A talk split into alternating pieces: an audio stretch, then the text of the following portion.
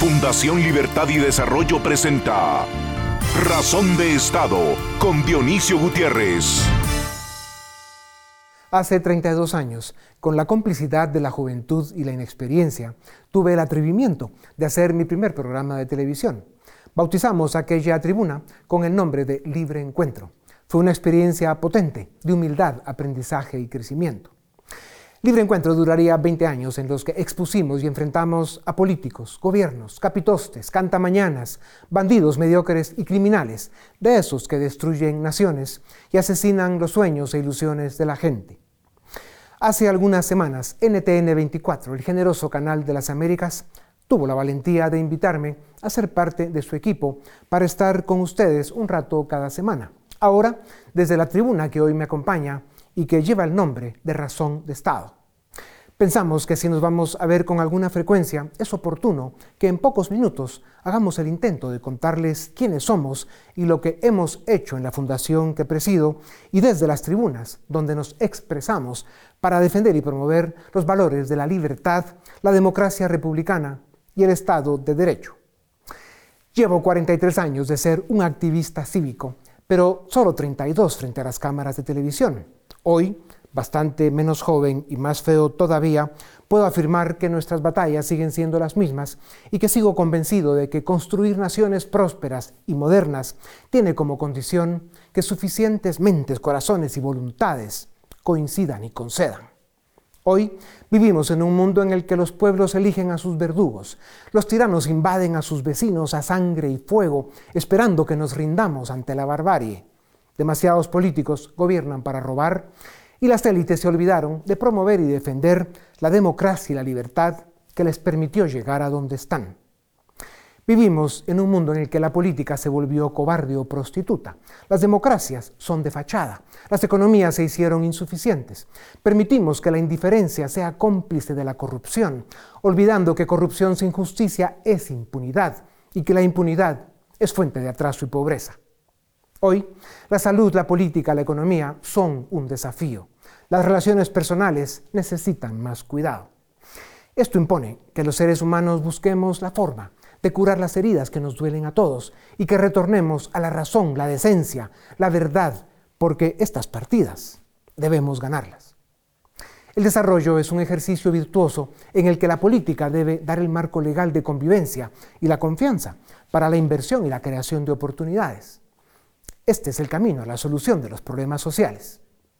América Latina está en un momento en el que necesita renovación, cambio político y ciudadanos dispuestos a pagar el costo y ofrecer los sacrificios que conlleva construir naciones libres y prósperas.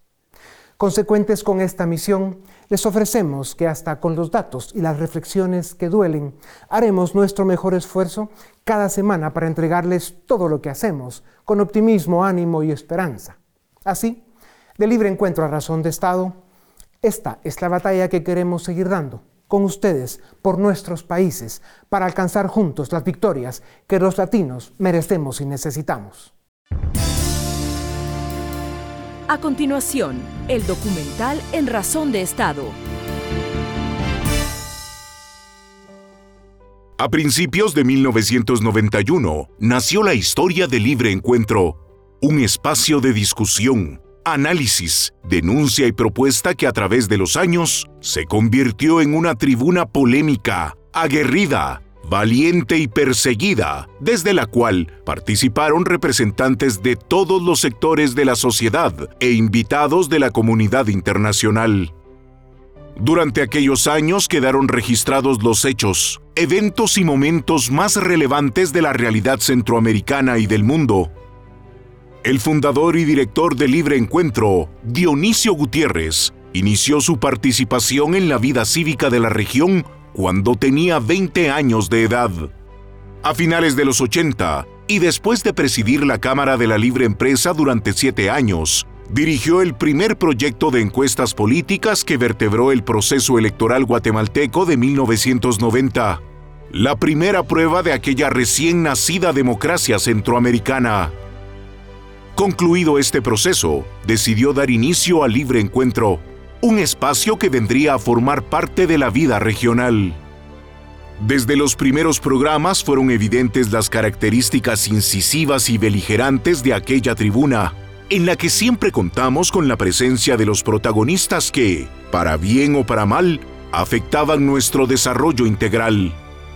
Destacamos la labor de aquellos que, con entrega, responsabilidad y liderazgo, aportaban su granito de arena para construir mejores países para nacer y para vivir y analizamos desde diversas perspectivas los hechos que marcaban la historia del momento.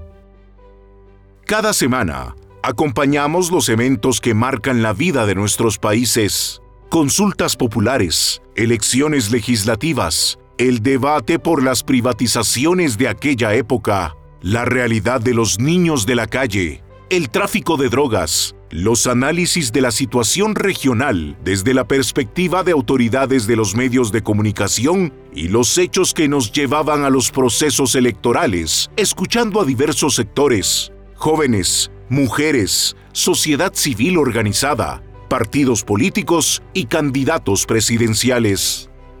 Fuimos un espacio de participación para los aspirantes a cargos de presidente, vicepresidente, diputados y alcaldes. En forma consistente, el análisis de los procesos electorales ha sido para nosotros un compromiso ineludible y quedaron registrados ya para la historia los debates presidenciales. También abrimos nuestras puertas para conocer las primeras impresiones de los mandatarios electos, sus propuestas y las promesas que casi siempre incumplieron. Nuestras cámaras, nuestros ojos y nuestros corazones fueron testigos permanentes de experiencias humanas que reflejan la dramática realidad en la que sobreviven muchos latinoamericanos. Libre Encuentro, como lo hará Razón de Estado, tuvo una participación relevante en la difusión de la realidad regional, que, con frecuencia, es alarmante y conmovedora. Así fue el caso de la crisis de hambruna en Guatemala en el año 2001, un drama que, hasta el día de hoy, sigue siendo una tragedia alarmante y vergonzosa.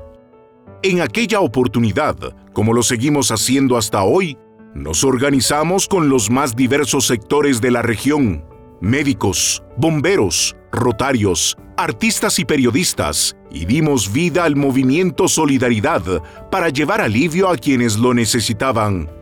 También, la magnitud de los desastres naturales que afectaron al país en los últimos años fue expuesta en libre encuentro, como lo seguimos haciendo en Razón de Estado, donde reunimos a quienes coordinan acciones para llevar ayuda y para iniciar los trabajos de reconstrucción. Un capítulo especial lo forman nuestros programas navideños, que han permitido compartir los retos de personas e instituciones y han sido una oportunidad para escuchar el testimonio de familias que en épocas como estas se expresan con más soltura y libertad, y su mensaje es sincero y emotivo. Acompañamos el ritmo de la región con análisis, discusión y propuestas en los principales temas de agenda nacional durante 20 años educación, salud, seguridad, justicia, crecimiento económico, desarrollo social, planes de gobierno y coyunturas muy particulares. Ser testigos, hacer propuestas contrarias al poder de turno y señalar lo que considerábamos que estaba mal nos generó presiones, animadversiones, ataques y amenazas. Denunciar y oponerse a la corrupción y a los golpes de Estado. Liderar batallas cívicas por la depuración de congresos y cortes de justicia. Y ser férreos defensores de la democracia, la libertad y el respeto a la ley nos trajo peligrosas enemistades. Vivimos peligrosamente en aquellos años. Fuimos blanco y objetivo de policías secretas, sicarios y mercenarios, que eran y siguen siendo algunas de las herramientas que usan los poderes criminales, principalmente desde los gobiernos. Ninguna ley los alcanza. Sus crímenes quedan casi siempre en la impunidad. Cuando no te matan, te encarcelan por conspiración, impuestos, lavado o cualquier otra excusa. Las cosas hoy no han cambiado mucho. A pesar de la persecución y las amenazas, hasta 2010, cuanto más cara les plantaba a los poderes corruptos, más me respetaban. Pero el tono subió a niveles que hacía de los enfrentamientos peligrosos laberintos sin salida. El tiempo, la vida y las circunstancias me obligaron a cambiar de agenda por un corto periodo de tiempo, pero cuando volvamos les contamos qué vino después. Entre algunos de los proyectos más positivos, tuvimos la oportunidad de enriquecer la discusión regional con la presencia de altos funcionarios de otros países, entre ellos presidentes y expresidentes, Rafael Caldera de Venezuela, Víctor Hugo Cárdenas de Bolivia, Belisario Betancourt de Colombia, Sergio Ramírez y Enrique Bolaños de Nicaragua, Ricardo Maduro de Honduras, Miguel Ángel Rodríguez de Costa Rica, Francisco Flores y Mauricio Funes de El Salvador, Mart Laar de Estonia, Ricardo Lagos de Chile, José María Aznar de España, Alejandro Toledo de Perú, César Gaviria, Andrés Pastrana y Álvaro Uribe de Colombia. Recorrer aquellos años nos permite afirmar que nuestras tribunas son, sin lugar a dudas, un punto de convergencia para protagonistas del mundo económico, político, académico, empresarial, institucional, jurídico, cultural, intelectual, social, artístico, deportivo, religioso. La comunidad internacional con sus luces y sombras fue una paciente y amigable acompañante en los temas más relevantes del acontecer regional. En momentos difíciles, se generaron liderazgos que nuestros países reconocen y aprecian. Desde Libre Encuentro, como hoy en Razón de Estado, los países amigos tuvieron siempre un espacio para expresarse.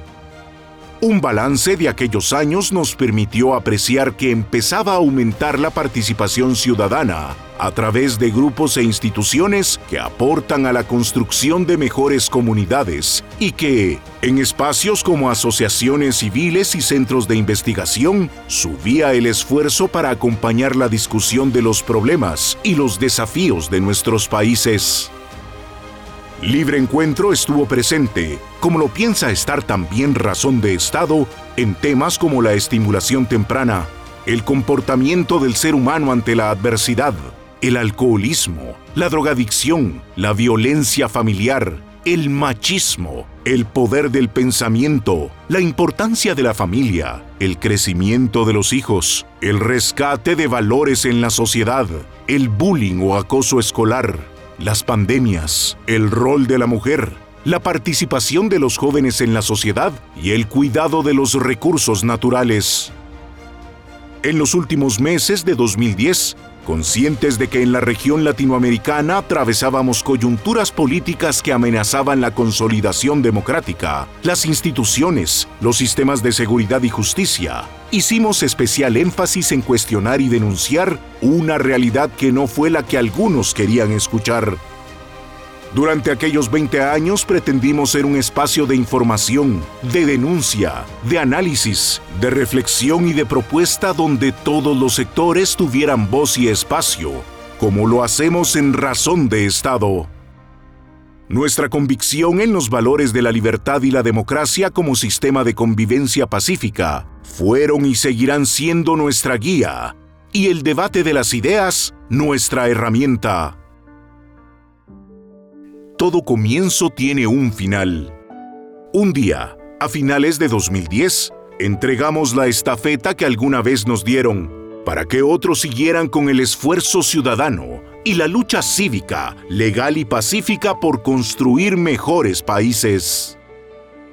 En nuestra última transmisión, pensando en que jamás volveríamos a ser portavoces de una tribuna, agradecimos a los protagonistas de cada tema que discutimos a nuestra audiencia y a quienes fueron nuestros compañeros en la aventura cívica que fue Libre Encuentro.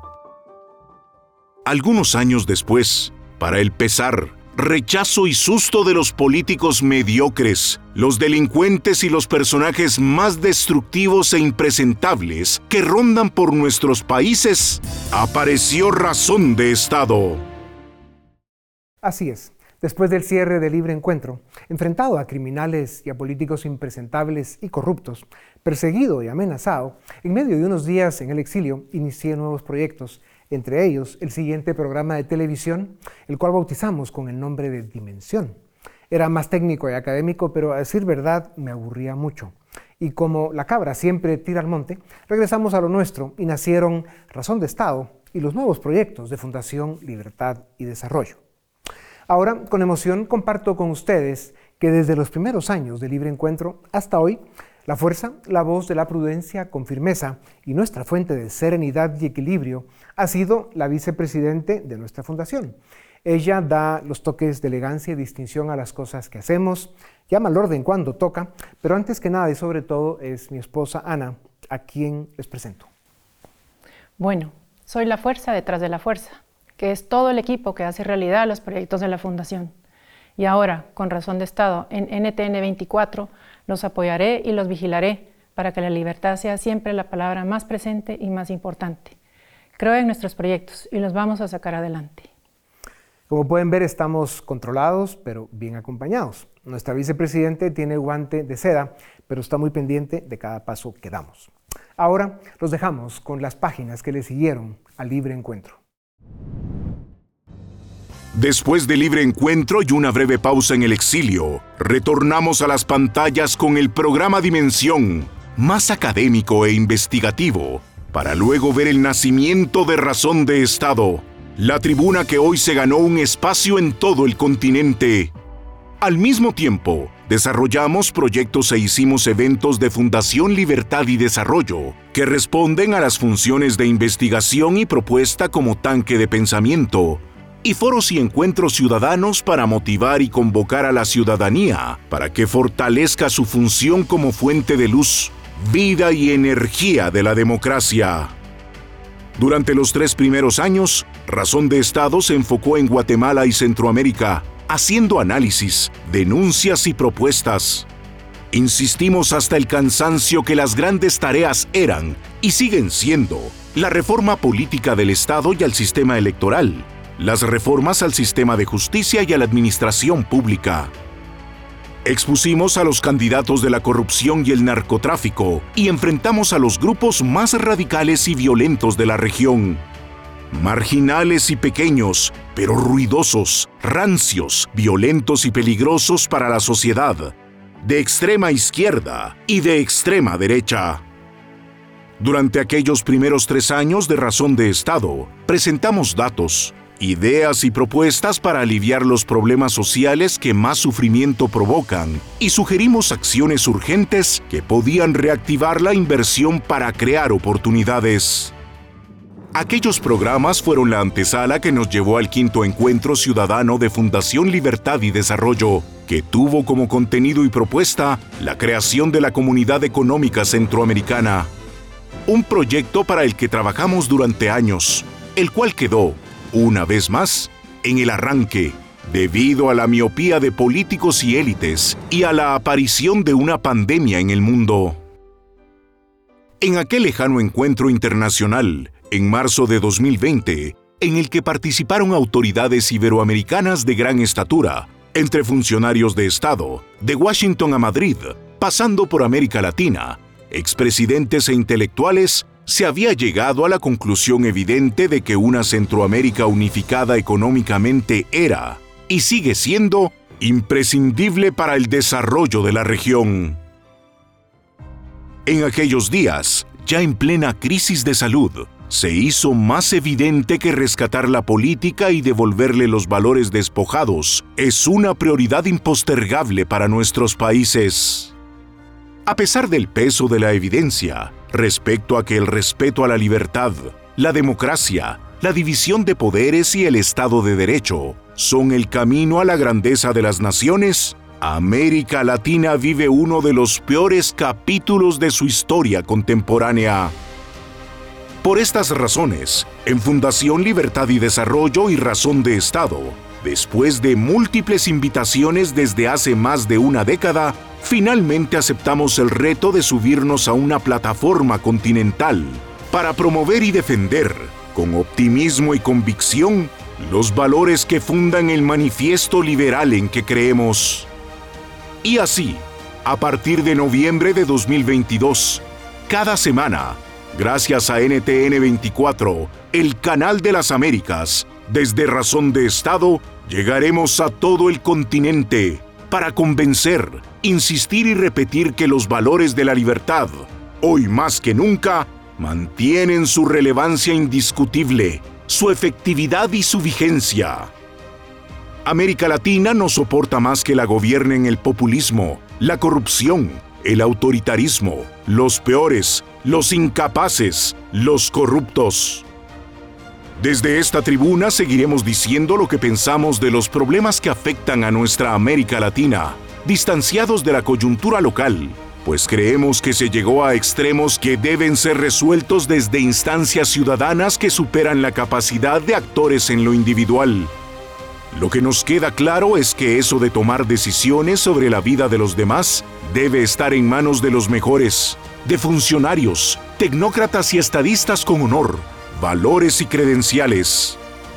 El dolor y las desgracias que viven hoy tantos latinoamericanos, así como las oportunidades, son muy grandes para que quienes debemos buscar soluciones perdamos tiempo en discusiones infértiles y en conflictos inútiles. En Fundación Libertad y Desarrollo y Razón de Estado, estamos convencidos de que la política puede y debe volver a ser la profesión más digna y respetada, y el ciudadano valiente y honesto su protagonista. El futuro de las naciones está siempre en las manos de su gente, de sus ciudadanos. Solo hace falta que den un paso al frente. Han sido años de aprendizaje, crecimiento y evolución, pero sobre todo de toma de conciencia de la gigantesca necesidad que tienen las democracias latinoamericanas de sus ciudadanos. Como vieron, estamos en todos los temas de la vida, pero mantenemos la libertad como el eje transversal y omnipresente, pues sin libertad, como sucede con el aire, la vida se apaga. Empezamos entonces 2023 con fuerza, ánimo, optimismo y esperanza, pero sobre todo con el compromiso de cumplir con ustedes cada semana para ser fuente de luz, guía y alivio, para ser factor positivo en su diario vivir. Gracias por acompañarnos una vez más. Esto es Razón de Estado. A continuación, el debate en Razón de Estado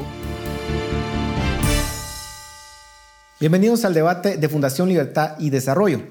Luego de unas elecciones polémicas y con resultados sumamente ajustados, Lula da Silva finalmente ha tomado posesión como presidente de Brasil. Sin embargo, apenas ocho días después enfrenta su primera crisis. Hoy queremos hablar sobre la insurrección que vivió Brasil el pasado domingo 8 de enero y para ello contamos con tres invitados. John Polga, profesor de política comparada en la Academia Naval de Estados Unidos, Roberto Wagner, internacionalista y profesor universitario, y Edgar Ortiz, director del área legal de Fundación Libertad y Desarrollo. A los tres, muchas gracias por estar en este debate. Edgar, iniciemos contigo. ¿Qué tan grave es lo que sucedió en Brasil? ¿Es una simple protesta o es un golpe de Estado, como algunos lo han calificado? ¿Cuál es tu lectura de este hecho que vivió Brasil hace unos días? ¿Qué tal, Paul? Gusto saludarte también a, aquí a los, colegas. Eh, a ver, yo creo que calificarlo como un golpe de Estado es difícil porque obviamente no, no consiguieron deponer a las autoridades, no están ocupados los edificios públicos eh, cuando entraron. Digamos que los medios para lograr un golpe de Estado quizás no eran los idóneos, pero aún así sí lo calificaría como una insurrección, como tú lo planteabas al principio, porque se trató de la invasión de los tres eh, edificios de los eh, tres poderes del Estado de Brasil, ¿no? del Ejecutivo, Legislativo y Judicial, que están en una misma zona en Brasilia.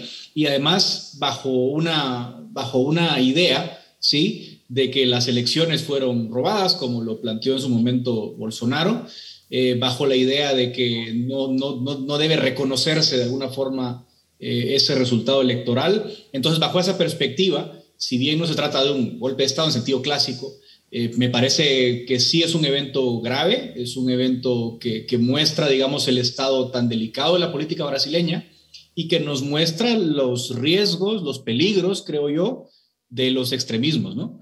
Cuando el extremismo inflama e incendia su retórica, pues de alguna manera empodera a los sectores más radicales. Yo no creo que el bolsonarismo sea mayoritariamente antisistema y, y anti, eh, digamos, bueno, eh, tan extremo como los, los eventos que vimos eh, los días pasados, pero sí creo que esa retórica del presidente Bolsonaro fue la que enardeció a ese sector ultrarradical que tomó esa decisión ese día. Y me parece que a partir de ahí se desenvuelven los eventos, ¿no? John, ¿cuál es tu lectura de este evento eh, y qué similitudes o diferencias hay con lo sucedido el 6 de enero en Estados Unidos. Pues, Paul, eh, muy buenos días. También un placer estar aquí con, con ustedes hoy. Eh, yo creo que hay una comparación inevitable entre los sucesos de, los Estados Unidos del 6 de, de, enero de 2021 y obviamente el 8 de enero de este año. Pero hay diferencias muy importantes. Primero, yo difiero un poquito con Edgar. Eh, estoy de acuerdo con los riesgos que señala, pero yo lo calificaría como un intento de golpe de Estado fallido. Sí, yo creo que no llegó a nivel de ni siquiera un golpe de Estado fallido porque eh, no, no hubo participación de las Fuerzas Armadas brasileñas en, en, la insurrección. Yo creo que esa participación o falta de participación es un punto muy clave. ¿sí? Entonces, esa también es una diferencia, bueno, es una similitud entre los Estados Unidos y Brasil, que en ese sentido, las instituciones, en ambos casos, eh, fueron resilientes ante las denuncias de esa oposición radical. ¿sí? Obviamente también hubo en ambos casos líderes que, que querían manipular a, sus ciudadanos para defender a la democracia, ¿sí? cosa que evidentemente no hicieron. También en ambos casos alegaciones de manipulación electoral de parte de los presidentes. Pero las diferencias son más fuertes y son más grandes. Primero, el objetivo. En los Estados Unidos, el objetivo fue claramente eh, y explícitamente anular la certificación de los votos del Congreso estadounidense para anular a la derrota electoral de Donald Trump, ¿sí? Para mantenerlo en su cargo. En Brasil el Congreso no estaba en sesión. Eh, fue más bien una expresión de frustración e indignación de parte de los bolsonaristas que participaron, ¿sí? Pero sin la posibilidad de detener absolutamente nada, porque la inauguración ya había sucedido el primero de enero, ¿sí? Hay otras diferencias importantes que puedo discutir más, como la falta eh, de apoyo de la élite en, Brasil, cosa que hubo en parte en los Estados Unidos, eh, la falta de apoyo de las instituciones en Brasil y, bueno, obviamente el comportamiento policial en Brasil y los Estados Unidos. En los Estados Unidos, la policía, eh, sobre todo la policía del Capitolio, intentó enfrentar a los manifestantes, a los, alborotadores, y en Brasil a lo mejor fueron cómplices de, de la insurrección. Ahora, Roberto, ¿Cuál es tu visión? Y, partamos de algo. Eh, se decía que Bolsonaro no iba a dejar el cargo y que iba a provocar una crisis institucional en Brasil histórica, eh, lo cual al final no se cumplió. Bolsonaro optó por irse a Estados Unidos y no presentarse a la investidura de Lula. ¿Cómo calificar la actuación de Bolsonaro en este contexto y, cómo calificar también la respuesta de Bolsonaro ante estos eventos? ¿Los condenó de forma contundente o fue demasiado tibio? Bueno, yo eh, creo que tenemos que primero ver eh, todo lo que se vino dando eh, previo a la elección. Una elección profundamente polarizada, una elección que si la comparamos con las campañas sucias que solemos ver en otros rincones de América Latina, esta fue asquerosa, ¿no? digamos, una, una falta de, de argumentos absoluta frente a lo que fueron insultos y ataques pero yo creo que también se dio ese paralelismo en donde Bolsonaro, eh, como lo que sucede también en un momento dado en Estados Unidos, con una, eh, de venir y dar esa duda, ese signo de interrogación sobre el proceso de las elecciones, sobre si va a aceptar los resultados, sobre si existe la posibilidad de un fraude. Y eso, digamos, nuevamente es lo que a, cierto sector de la población lo deja, le da la impresión de que en efecto estas situaciones, o sea, se pueden dar, eh, que, que, la, hemos visto que esto lamentablemente se ha sucedido en otras ocasiones históricas en nuestros países, pero que, que en, esta, en esta ocasión, digamos, dicen no vamos a permitir que, que se den estas, estas, estas cuestiones. Yo creo que lo que John dice es muy interesante en cuanto a la, la falta de acción de las fuerzas de seguridad. la policía, el ejército, o sea, digamos, los timoratos que, que se mostraron frente a la movilización de todas estas personas lo que da lugar a pensar hasta qué punto que hubiese pasado si, digamos, las personas toman estas instituciones, se instalan ahí, eh, empiezan a hacer solicitudes y hay todo un proceso de tener que eh, eh, sacar a estas personas y empezar a, a, tomar decisiones de gobierno fuera de, esta, de, de, los sitios físicos de estas instituciones y cómo eso hubiera cambiado el mensaje de un Bolsonaro. Un Bolsonaro que al ver que todo, bueno, se, se, pone en orden, hay más, hay 1.500 arrestados, tengo entendido, detenidos, y entonces viene y sale pues a hablar, no, digamos, eh, cómo, se, eh, eh, se defendió la constitución, se defendieron las leyes durante su gobierno.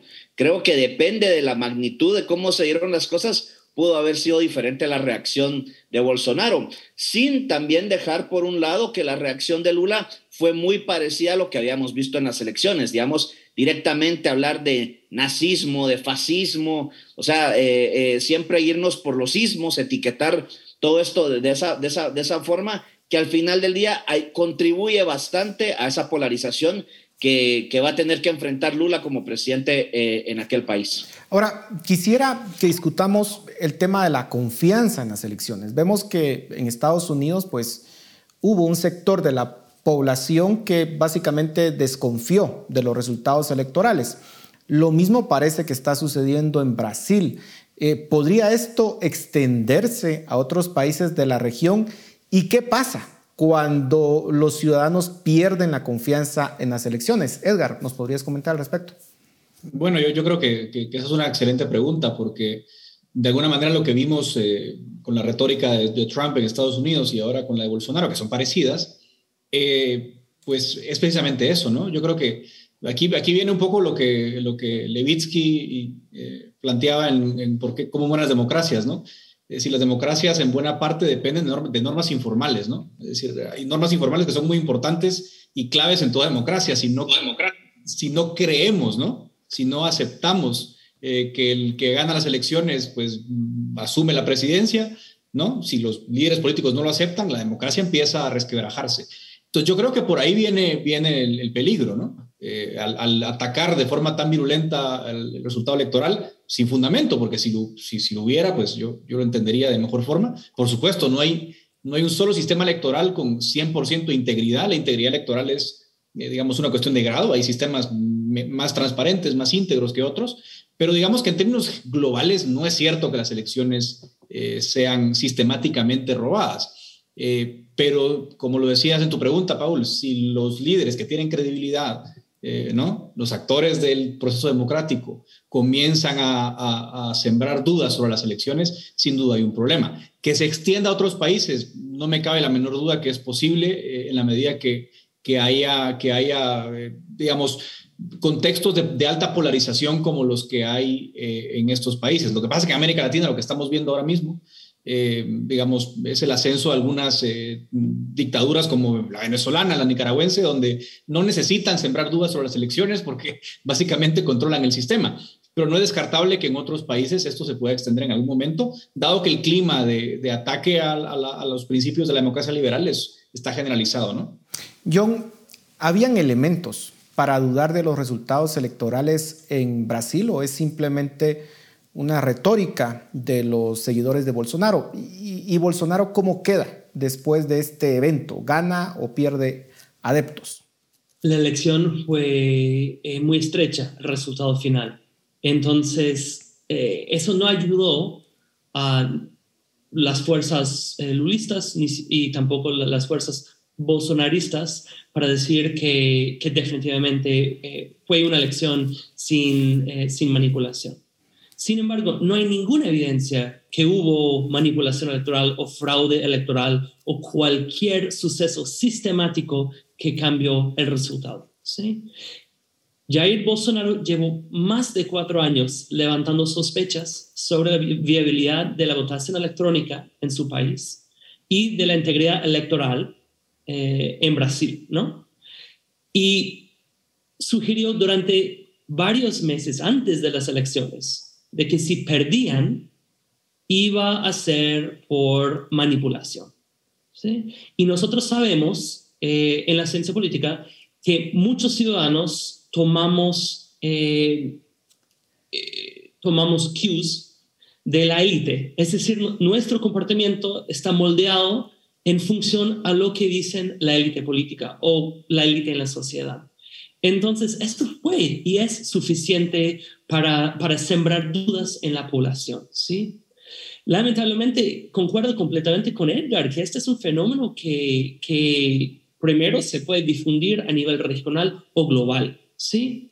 Las protestas que acompañan procesos electorales en diversos países de la región, eh, y nosotros podemos pensar en, en varios ahora, eh, eso eso se puede transformar en algo más peligroso para la democracia. Porque, como, como dijo Edgar, perder o saber perder elecciones es fundamental para el sostenimiento democrático. ¿sí? Eh, bueno, obviamente, este evento, este fenómeno, esta invasión, no le ha ido bien a Bolsonaro. ¿sí? Fue demasiado violento para la mayoría de la población y ha habido rechazo a nivel nacional e internacional Roberto, siguiendo en, esa línea, ¿Bolsonaro pudiese enfrentar incluso eh, algún tipo de cargos legales o eh, de juicios en, Brasil? Em, porque se dice que incluso podrían prepararse algunos casos de corrupción en su contra. ¿Cuál es tu visión?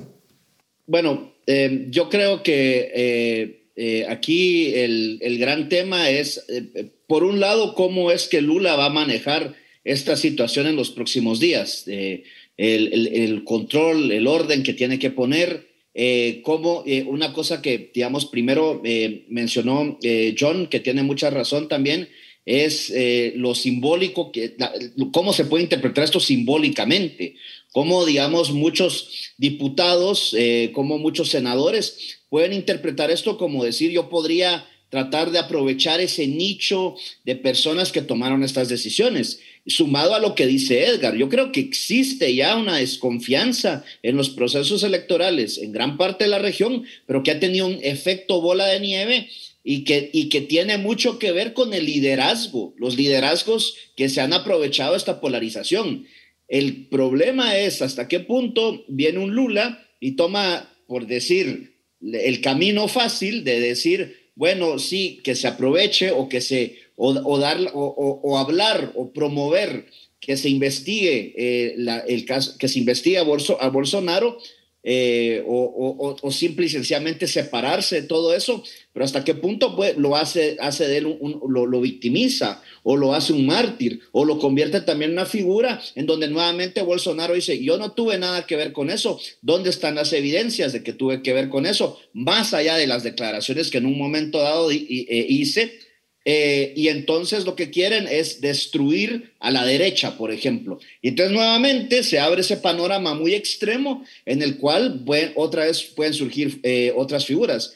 Pero sí, es lamentable lo que sucede, pero creo que va a ser muy interesante con qué eh, madurez política asume este reto Lula da Silva.